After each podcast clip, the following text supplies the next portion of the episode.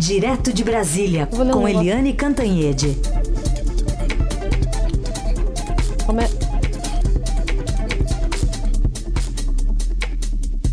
Oi, Eliane, bom dia. Bom dia, Raíssen, bom dia, Carolina. Bom, bom dia. dia, ouvintes. Bom dia, Eliane. Bom, vamos começar falando então sobre a saúde do presidente Jair Bolsonaro. Aliás, em recuperação dessa cirurgia para correção de uma hérnia realizada ontem, ele postou agora há pouco, é, do leito do Hospital Vila Nova Star, da capital, um vídeo em suas redes sociais dizendo que está de folga, mas amanhã deverá voltar ao batente. O vídeo começa com cerca de 20 segundos, exibindo o seriado mexicano Chaves. Depois de dizer que voltará ao batente amanhã, o presidente informa que hoje está de folga. Vamos ouvir.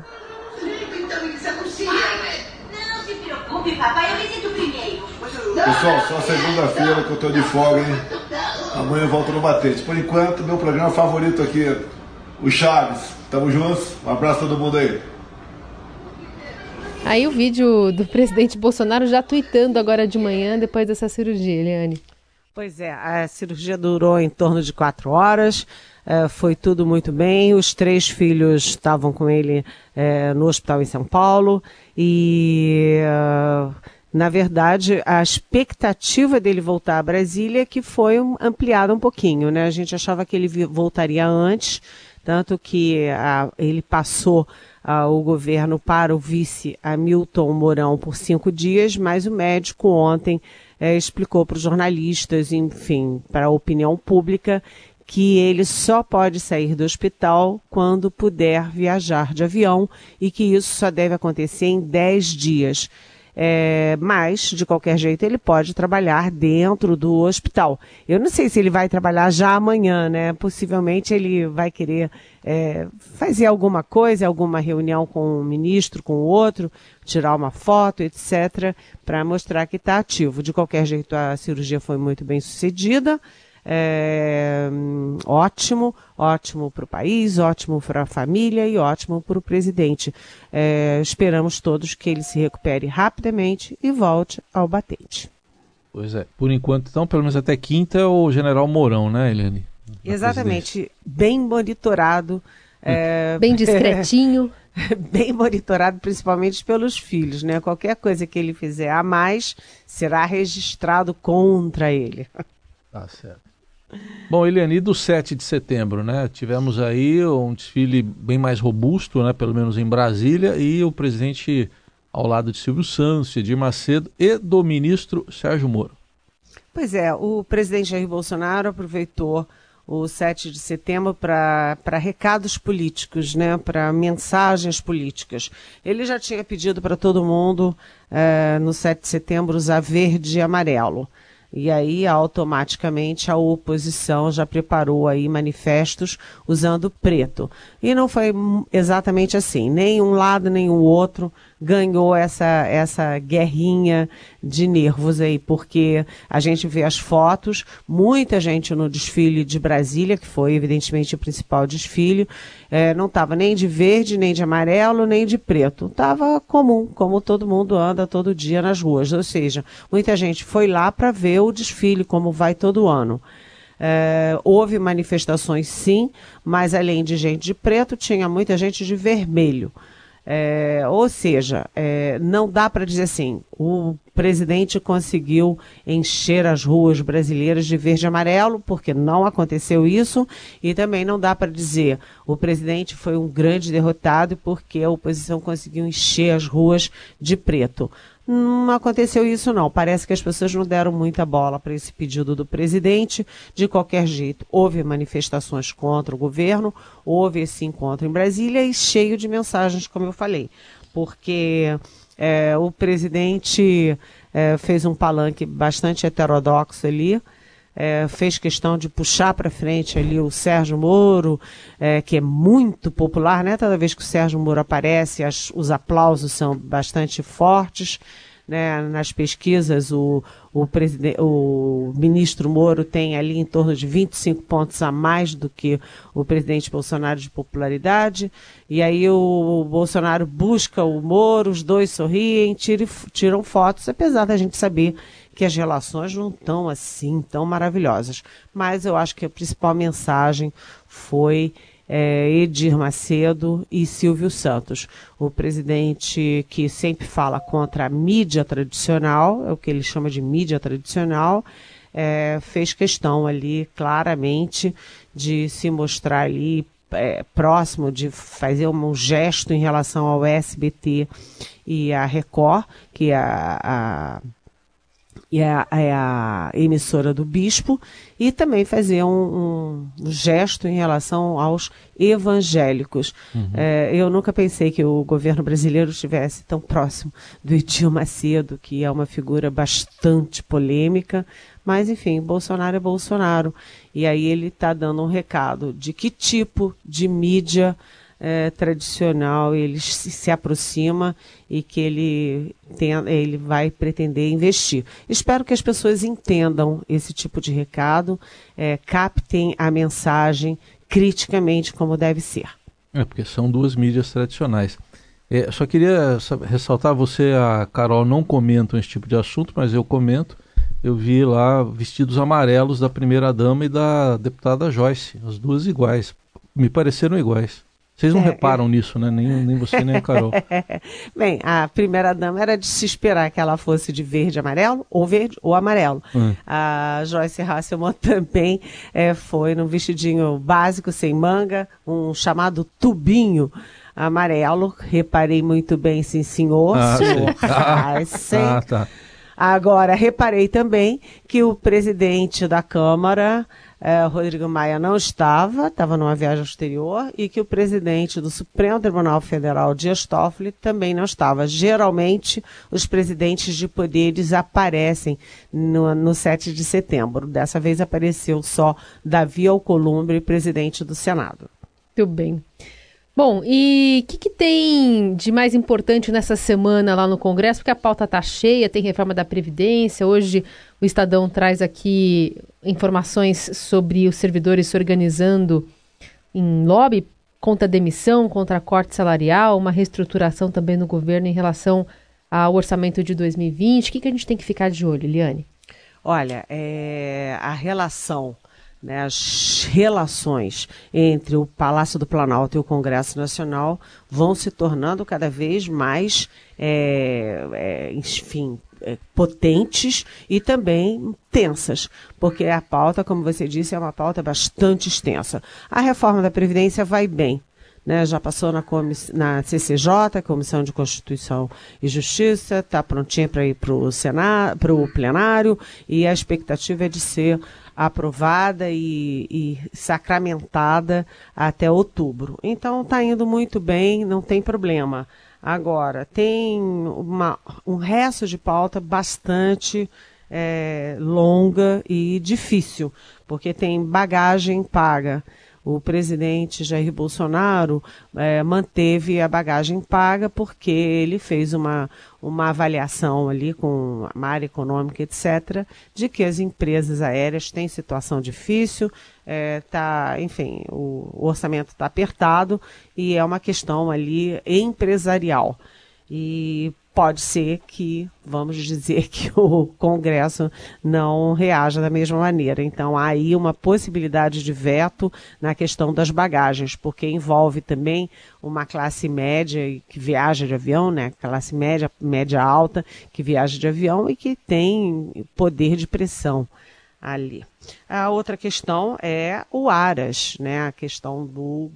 É, do Aras, que é o procurador, subprocurador, que foi lançado na semana que vem, pelo, eh, na semana passada, pelo presidente Jair Bolsonaro, para ser o novo procurador-geral da República no lugar de Raquel Dodge.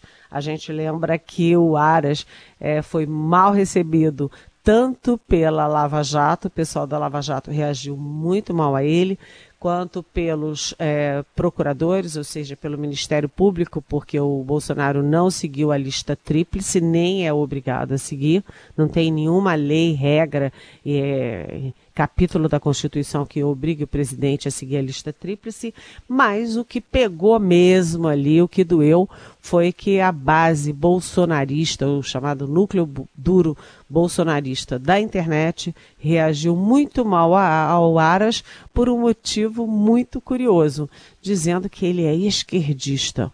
Esquerdista porque teve um jantar com a cúpula do PT, é, porque foi agradecer a um livro é, que foi lançado e que tinha uma, uma, homenagem ao pai dele, ou seja, uma besteira, porque o Aras pode ser qualquer coisa, mas ele não tem nada de esquerda.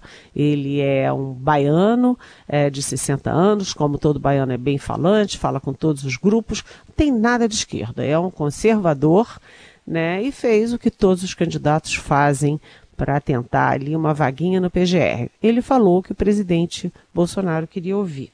Né? Mas o presidente Bolsonaro, dessa vez, sentiu o baque, porque a tropa dele na, na internet xinga a gente todo dia. Xinga a gente, quer dizer, xinga jornalista, xinga ambientalista, xinga direitos humanos, xinga opositor, xinga todo mundo o tempo inteiro.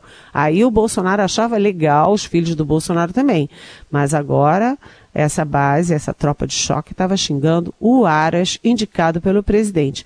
Aí o presidente, numa, é, numa live assim desconfortável, pediu para eles é, pararem com isso, apagarem aí as críticas, os ataques ao escolhido dele. Ou seja, é, pimenta no olho, no olho dos outros é, é bom, mas no olho da própria pessoa não é bom não e o presidente teve que defender o Aras dos ataques da sua tropa de choque, que é bastante agressiva, como a gente, aliás, sempre fala aqui na Rádio Dourada. Mas, rapidamente, tem ainda o Eduardo Bolsonaro, que ainda não foi nem. O nome dele já passou pelo, pelo Trump, passou por tudo, mas ainda não chegou ao Senado porque a coisa lá está difícil para aprovação do nome dele. É, e tem aí a possibilidade de crédito suplementar de 4,5 bilhões é, de reais, porque por causa da pindaíba que a gente falou uh, aqui na semana passada. Ou seja, é, é, preciso ter dinheiro para os ministérios funcionarem, senão o governo vai parar. É isso. Eliane Cantanhede, nosso próximo assunto, toda essa polêmica do da liminar, depois caçada, depois voltou, depois caçada de novo, envolvendo apreensão de livros com temática LGBT lá no Rio de Janeiro, a partir de uma orientação, decisão do prefeito Crivella, que achou que um beijo entre dois rapazes num quadrinho lá da, da Marvel é, tinha conotação sexual. É, Eliane, antes de você comentar, para abastecer você mais aqui, duas perguntas de ouvintes sobre esse assunto e aí você comenta na sequência. Vamos ouvir então? Vamos? Vamos. Ótimo. Bom dia, Raíssa e Carol. É, uma dúvida. Recentemente o STF decidiu que a homofobia é crime no Brasil. O ato do senhor Crivella claramente é um ato homofóbico. Como é que fica essa situação agora?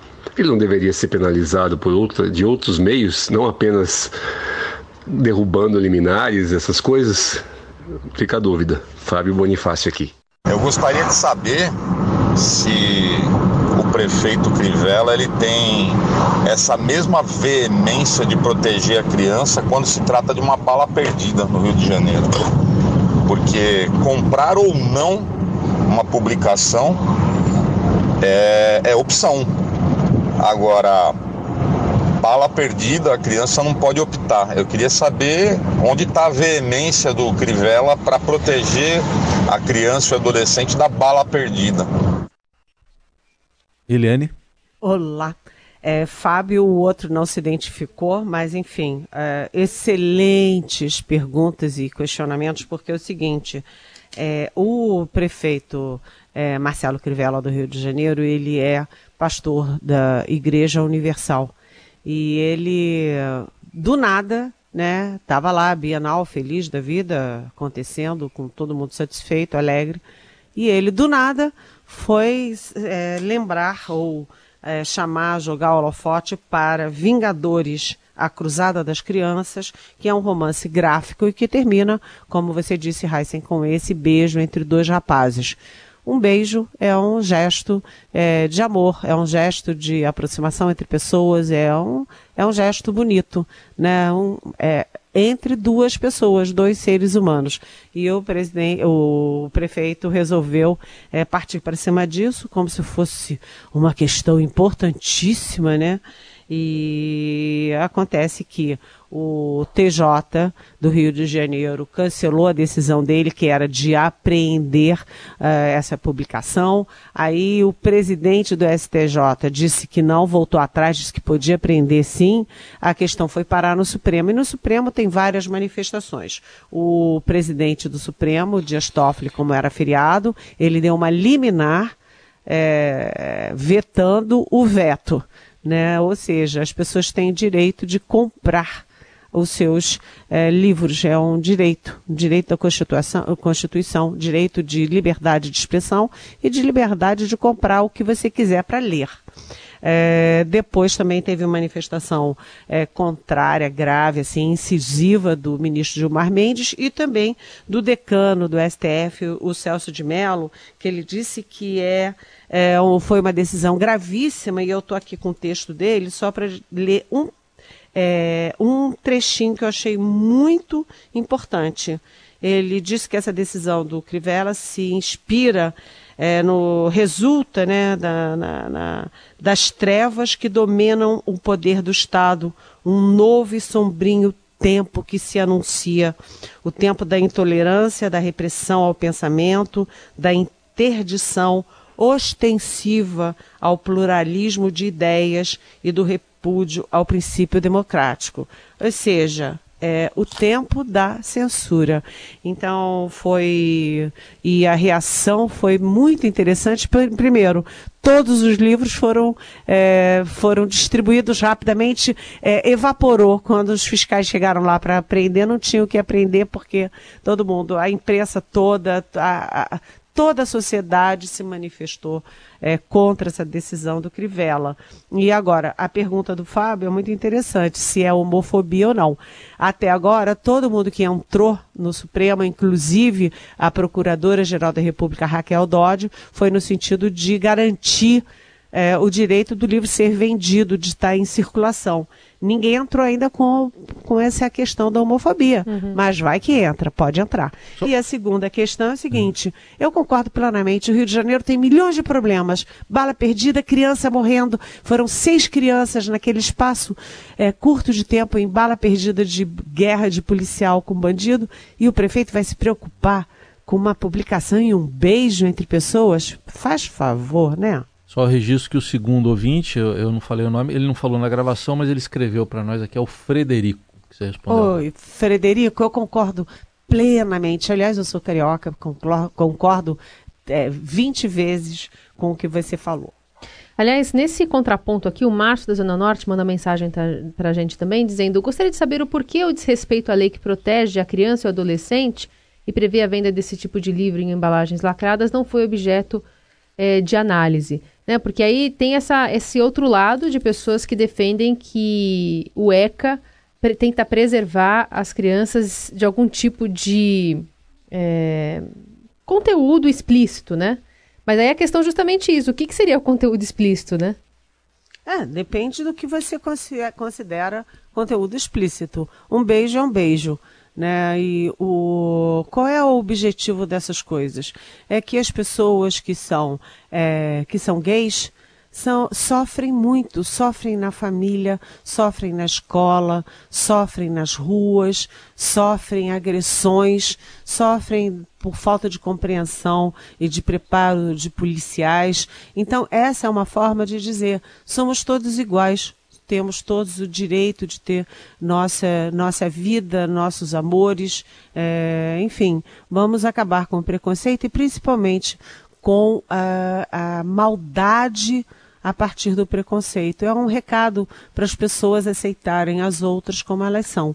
E um beijo é sempre um símbolo da paz, é um símbolo do amor. É, e isso aí, por que, que tem que estar tá lacrado? Eu não entendi, sinceramente. É só um detalhe, é que isso, acho que essa dúvida que o nosso ouvinte traz também, interessante ressaltar o seguinte, eu vejo muito uh, isso aí ser considerado de envelopar ou colocar num saco preto, né?